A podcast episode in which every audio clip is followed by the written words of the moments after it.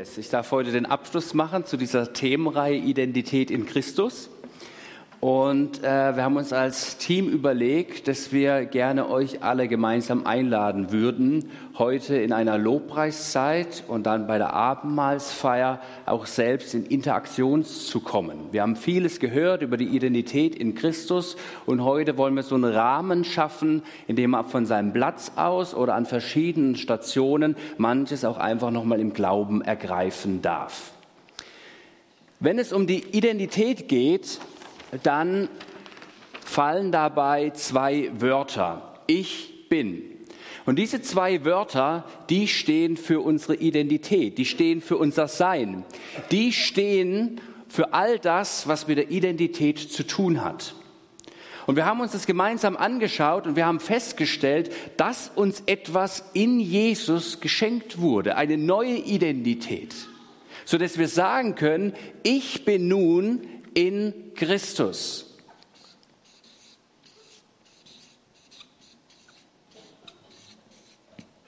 Es hat sich etwas Grundlegendes verändert. Ich kann sagen, ich bin Kind Gottes. Ich bin eine neue Kreatur.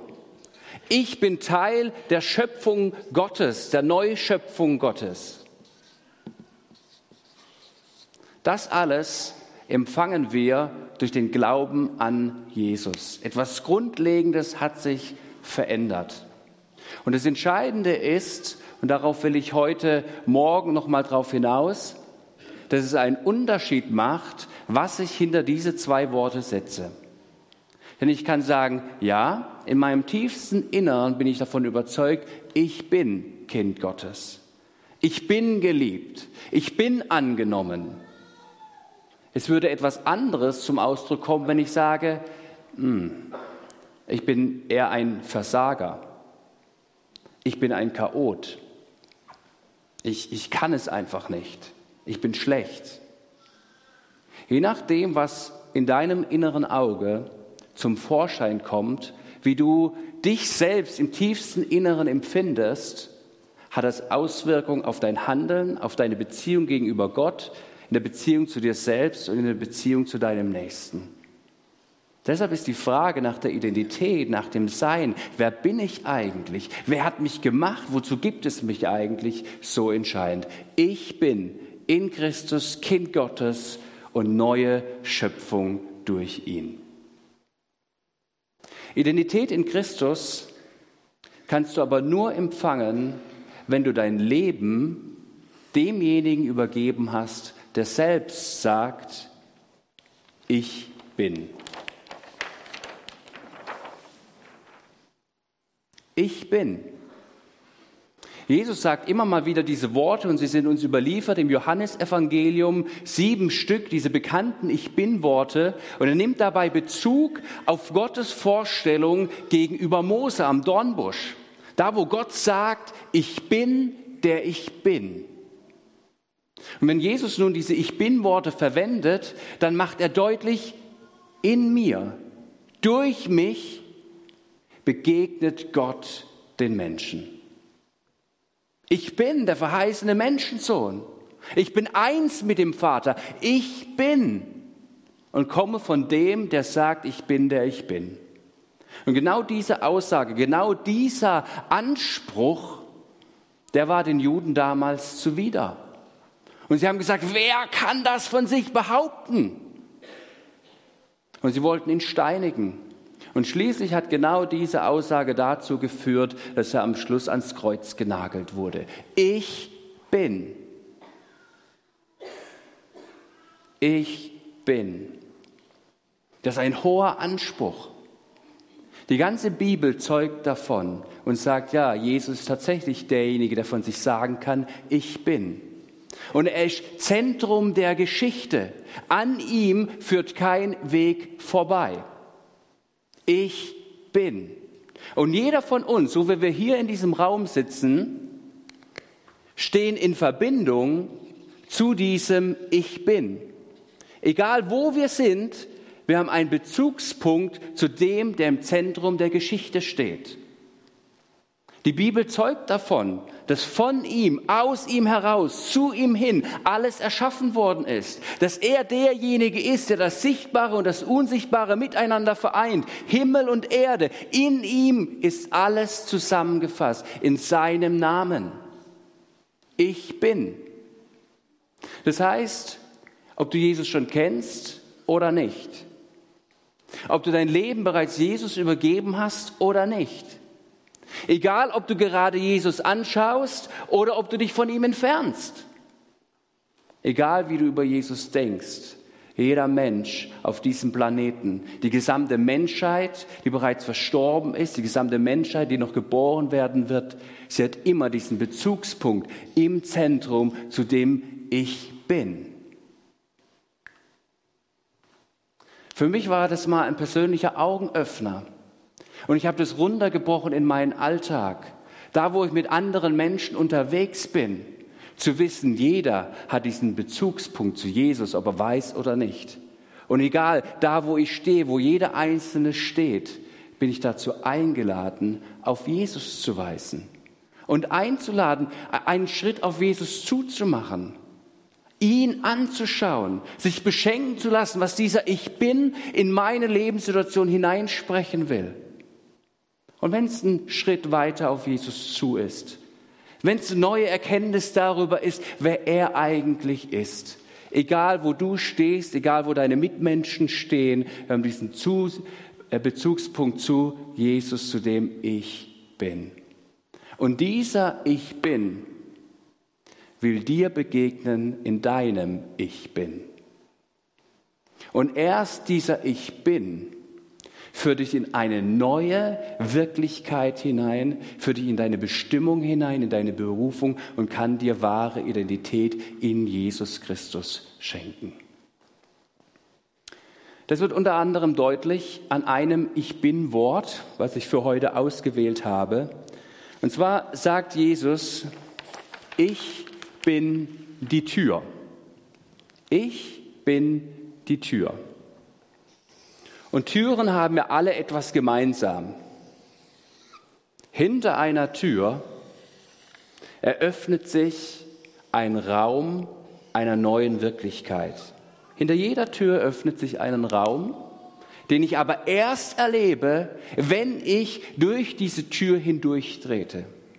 Und wenn Jesus jetzt sagt in Johannes 10, Vers 9, ich bin die Tür, Wer durch mich hindurchgehen wird, wird selig werden, bedeutet, wird errettet werden, der wird ein- und ausgehen und er wird Weide finden. Er wird einen Raum entdecken der Gnade Gottes. Ein Raum der Barmherzigkeit, ein Raum, wo ich zu Hause sein darf, wo ich geborgen bin, wo ich, wo ich angenommen bin, wo ich geliebt bin. Ein Raum, wo Vergebung möglich ist, wo Neuanfang möglich ist, wo Schuld vergeben wird wo ich verstehe, okay, es geht in meinem Leben nicht um meine 50, 60 oder 91 Jahre, die ich hier auf der Erde verweilen darf, sondern ich darf erfahren, ich bin von neuem geboren und ich habe eine Ewigkeitsperspektive. Und in diesem Raum, in dieser neuen Wirklichkeit, zu der wir eingeladen worden sind durch Jesus, in dieser neuen Wirklichkeit empfange ich die Identität in Christus. Und in diesem Raum in diesem Raum, da darf ich sein. Da wird die zerbrochene Gemeinschaft zwischen Gott und Mensch wieder heil und ich darf aus dieser Gemeinschaft heraus mein Leben gestalten. Ich bin die Tür. Und Jesus lädt uns alle dazu ein. Kommt her zu mir, alle, die ihr mühselig und beladen seid. Ich will euch erquicken. Kommt her zu mir. Ich weise niemanden ab. Aber es liegt an uns, ob wir die Schwelle übertreten und diesen Raum der Gnade, dieser neuen Wirklichkeit erleben wir erst, wenn wir durch diese Tür hindurch gegangen sind. Ich möchte mit euch heute Morgen vor dem inneren Auge durch diese Tür hindurchtreten und uns neu vor Augen führen, was diese neue Wirklichkeit bedeutet. Und ich möchte das tun anhand von Epheser Kapitel 1. Hier ist ein Paulus, der zutiefst davon bewegt ist, was wir durch Jesus, durch den Heiligen Geist in Christus empfangen haben. Und er kommt aus dem Staunen nicht mehr heraus. Ich stelle mir vor, wie er damals in seinem Zimmer war und wie er anfängt, darüber nachzusinnen. Und, und seine Worte überschlagen sich. Es sprudelt gerade so aus ihm raus. Er kommt aus dem Staunen nicht heraus, was wir in Christus empfangen haben. Und er diktiert seinem Mitarbeiter Tychikus die Zeilen und, und, und er, er ist begeistert. Er steht wie so auf einem großen Gipfel und er schaut in die Weite des Landes hinein und sieht diese Pracht und denkt, was für ein großartiges und unfassbares Geschenk. Was wir, was jeder einzelne von uns, der sein Leben diesem Ich Bin übergeben hat, erfahren und empfangen hat. Ich möchte mit uns ein paar Verse lesen aus Epheser Kapitel 1 und möchte davor mit uns beten. Weil das, was hier steht, allgemein, was in Gottes Wort steht, kann uns nur der Heilige Geist erschließen. Und hier wird etwas in der Dichte vorgestellt, was, was alles übersteigt, all unsere Vorstellungen. Und so bete ich mit uns. Heiliger Geist, ich bete, dass du uns jetzt dein Wort erschließt, dass wir hineingenommen werden in unserem inneren Auge, in diese neue Wirklichkeit, in die Realität, die du ermöglicht hast durch Jesus Christus, durch den ich bin.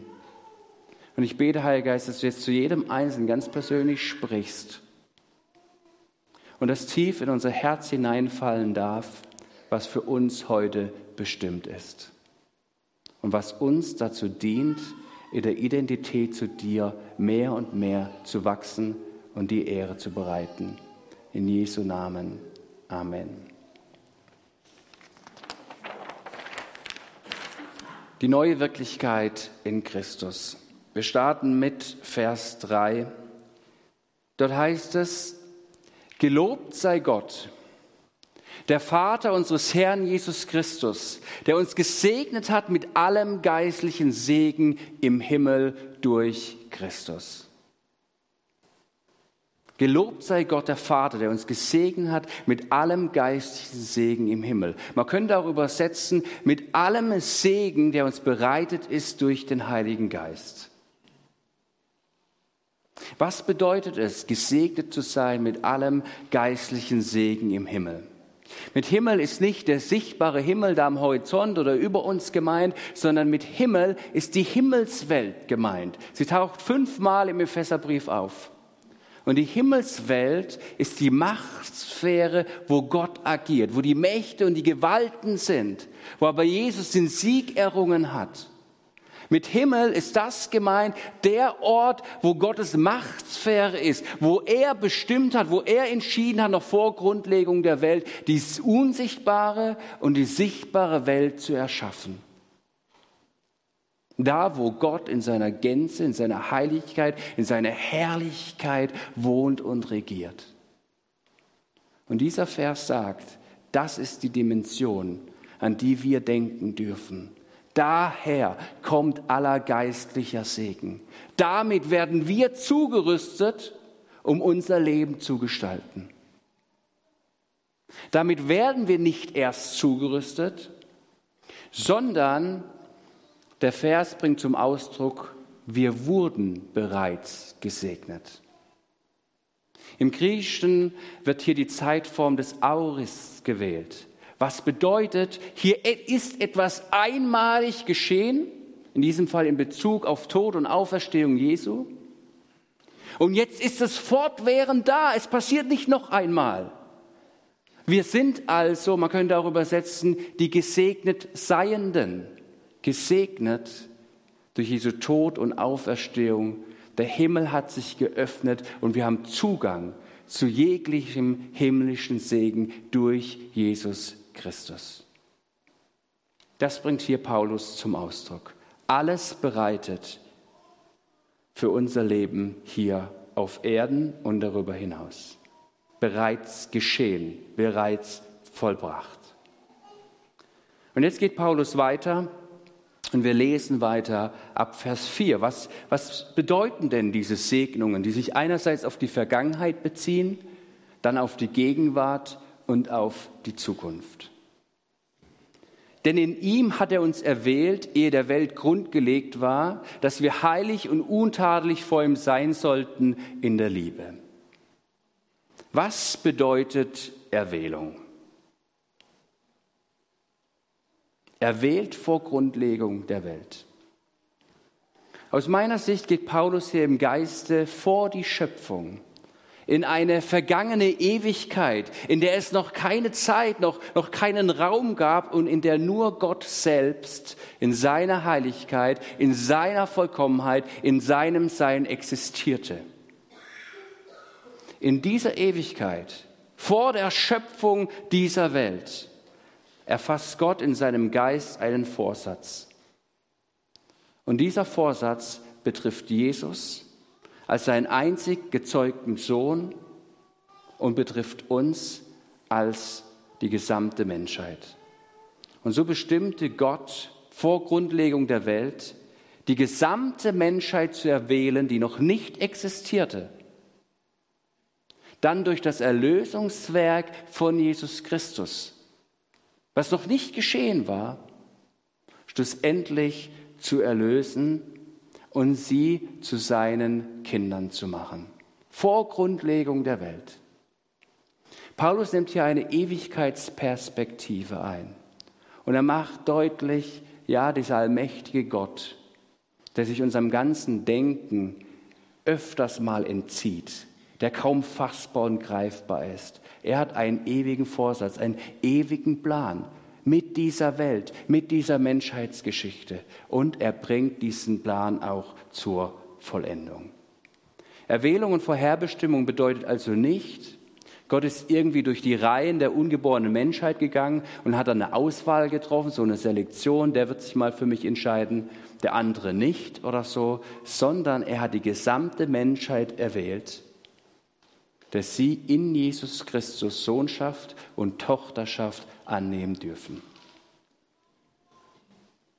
Wenn dich diese Thematik mehr interessiert, dann kannst du mal googeln, Prädestinationslehre, was es da alles für Fachwörter gibt, was es hier für Ansätze geht. Ich lade dich heute ein, diesen Gedanken mitzunehmen. Du bist erwählt. Vor Grundlegung der Welt erwählt, vorherbestimmt, Kind Gottes zu sein. Gehen wir weiter in Vers 5. Er hat uns dazu vorherbestimmt, seine Kinder zu sein durch Jesus Christus nach dem Wohlgefallen seines Willens. Das ist der zweite Punkt. Man könnte auch übersetzen, er hat uns dazu vorherbestimmt zur Annahme als seine Kinder. Oder anders, er hat uns dazu bestimmt, vor Grundlegung der Welt, wenn wir dem Gedankengang von Paulus folgen, uns zu adoptieren als seine Kinder. Wir hatten die letzten Wochen diese Aussage, dass jeder Mensch ein Kind Gottes ist. Nehmen wir Gleichnisse wie die vom verlorenen Sohn. Die Bibel macht ja eine, eine, eine, feine Unterscheidung, gerade im Neuen Testament. Wenn es um diesen Gedanken der Adoption geht, dann spricht sie immer von Sohnschaft, also auch Tochterschaft sagen können, von Adoption, von einer Kindschaft, die du nur empfangen kannst in Christus. Die war vor Tod und Auferstehung von Jesus nicht möglich. Und Paulus macht hier deutlich, hey, durch Adoption hat sich etwas Grundlegendes verändert. Etwas Grundlegendes. Wenn du selbst mal ein Pflegekind adoptiert hast, dann wird sich dieses Bild für dich vielleicht noch besser erschließen, was mit Adoption gemeint ist. Die Pflegeeltern lieben ihr Kind von Anfang an unbeschreiblich. Und die Liebe und die Zuneigung verändert sich nicht, wenn das Kind dann adoptiert wird. Es gibt kein Mehr an Liebe und an Zuneigung. Aber durch Adoption verändert sich alles. Rechtlich. Das Kind nimmt den Namen der Familie an. Und ab diesem Tag handelt dieses Kind im Namen und mit dem Namen dieser Familie. Das ist ein Bild für das, was Gott durch seinen Sohn ermöglicht hat. Er hat gesagt, es ist wesentlich. Ihr seid Weisen. Es ist notwendig, bitter notwendig, dass ich euch adoptiere, dass ich euch in eine Sohnschaft, in eine Tochterschaft hineinführe damit ihr ab diesem Zeitpunkt in Christus in meinem Namen handelt und diesen Raum der neuen Wirklichkeit für euch wahrnehmt.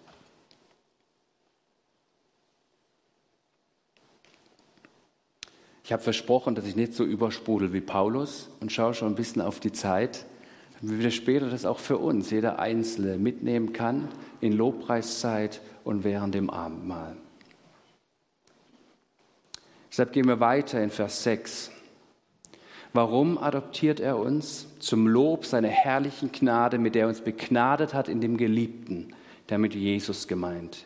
Vers 7 und 8. In ihm haben wir die Erlösung durch sein Blut, die Vergebung der Sünden nach dem Reichtum seiner Gnade, die er uns reichlich hat widerfahren lassen in aller Weisheit und Klugheit.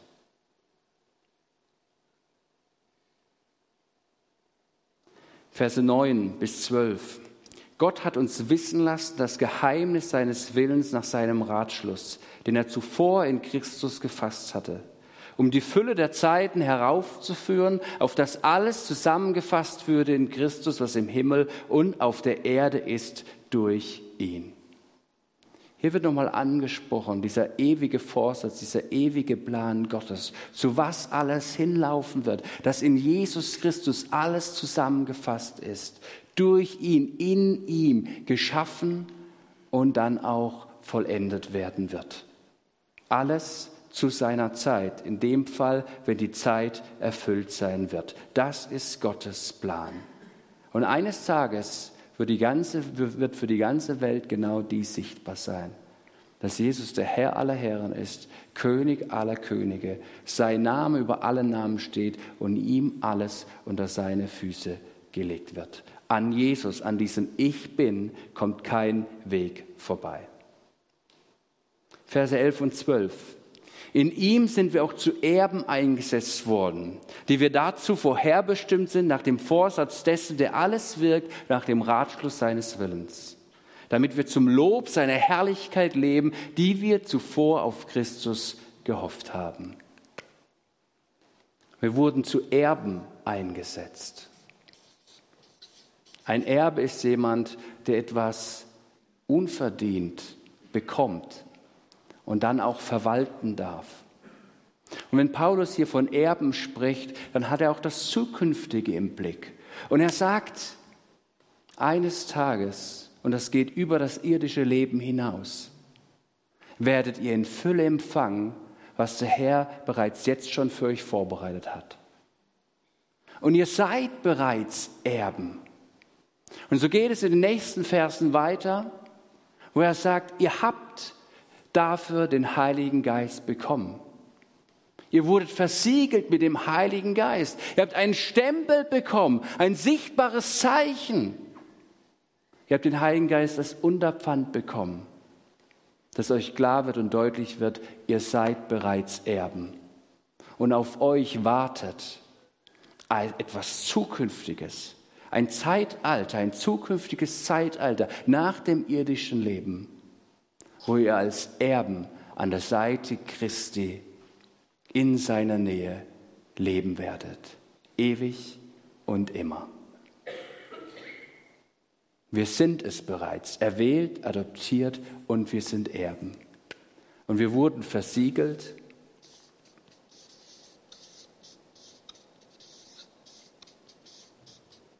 versiegelt mit dem Heiligen Geist. Ein Stempel bekommen. Es ist fix, ein, ein sichtbares Zeichen. In den letzten Wochen ging es darum, und das war ja schon in der Formulierung, in dem Untertitel der Themenreihe, werden, wer ich bin.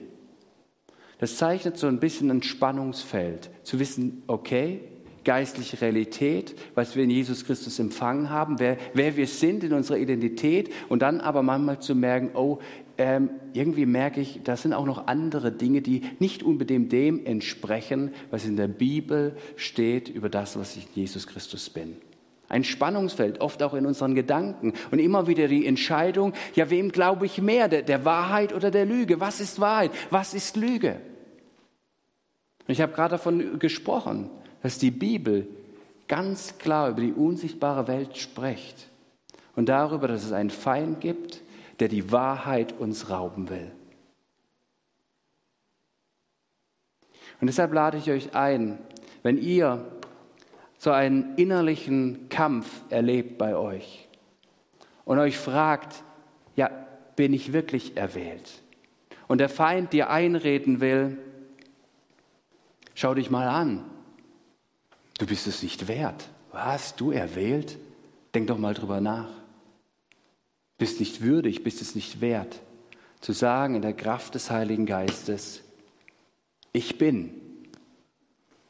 Kannst ihm auch richtig rum draufdrücken. So, und nochmal. Halt ihm den Stempel des Heiligen Geistes vor und sagst, nein, aber ich bin in Jesus Christus, ich bin erwählt. Und wenn dir der Feind einreden will, bist du wirklich Kind Gottes? Bist du wirklich geliebt? Schau dich doch mal an, was bist du schon für eine Person? Was ist dein Name schon wert?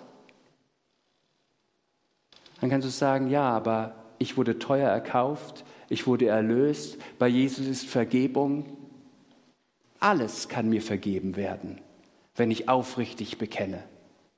Und weißt du, um meinen Namen kommt es gar nicht so sehr drauf an. Aber ich berufe mich auf einen Namen, der über alle Namen steht. Das ist der Name Ich bin. Und ich bin adoptiert. Und wenn dir der Feind sagen will, was? Ein Erbe, dir das mickrig machen will, dir vielleicht Angst und Sorgen einflößt und sagt, schau doch in die Welt. Was ist da los? Geh doch manches den Bach runter. Dann kannst du ganz kühn und kindlich sagen, ja, ich habe auch hin und wieder Sorgen und Ängste. Und manchmal habe ich das Gefühl, ja, an manchen Stellen stinkt die Welt zum Himmel. Und ja, ich merke, der Mensch kommt an seine Grenzen. Er will das Beste. Will ich oft auch, aber oft gelingt es auch nicht oder es passiert das Gegenteilige, ob bewusst oder unbewusst. Aber eins weiß ich, und das macht mir keine Angst. Das müsste dir Angst machen. Eins weiß ich, eines Tages kommt mein Herr. Eines Tages kommt derjenige, der mich schon jetzt durch Jesu Tod und Auferstehung zum Erben gesetzt hat. Und jeder wird erkennen, wer dieser Herr ist. Der König aller Könige, Herr aller Herren. Und dann zu sagen, ich bin versiegelt, versiegelt durch den Heiligen Geist.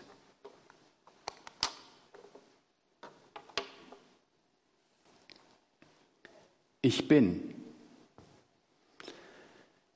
Ich lade euch ein, darüber nachzudenken und jetzt in der, in der Lobpreiszeit darüber nachzusinnen und auch das in den nächsten Wochen nachzuspüren. Es gibt so viele Bibelworte darüber, wer wir in Christus sind. Dieses immer wieder vor Augen zu führen, was uns geschenkt bekommen wurde in Jesus.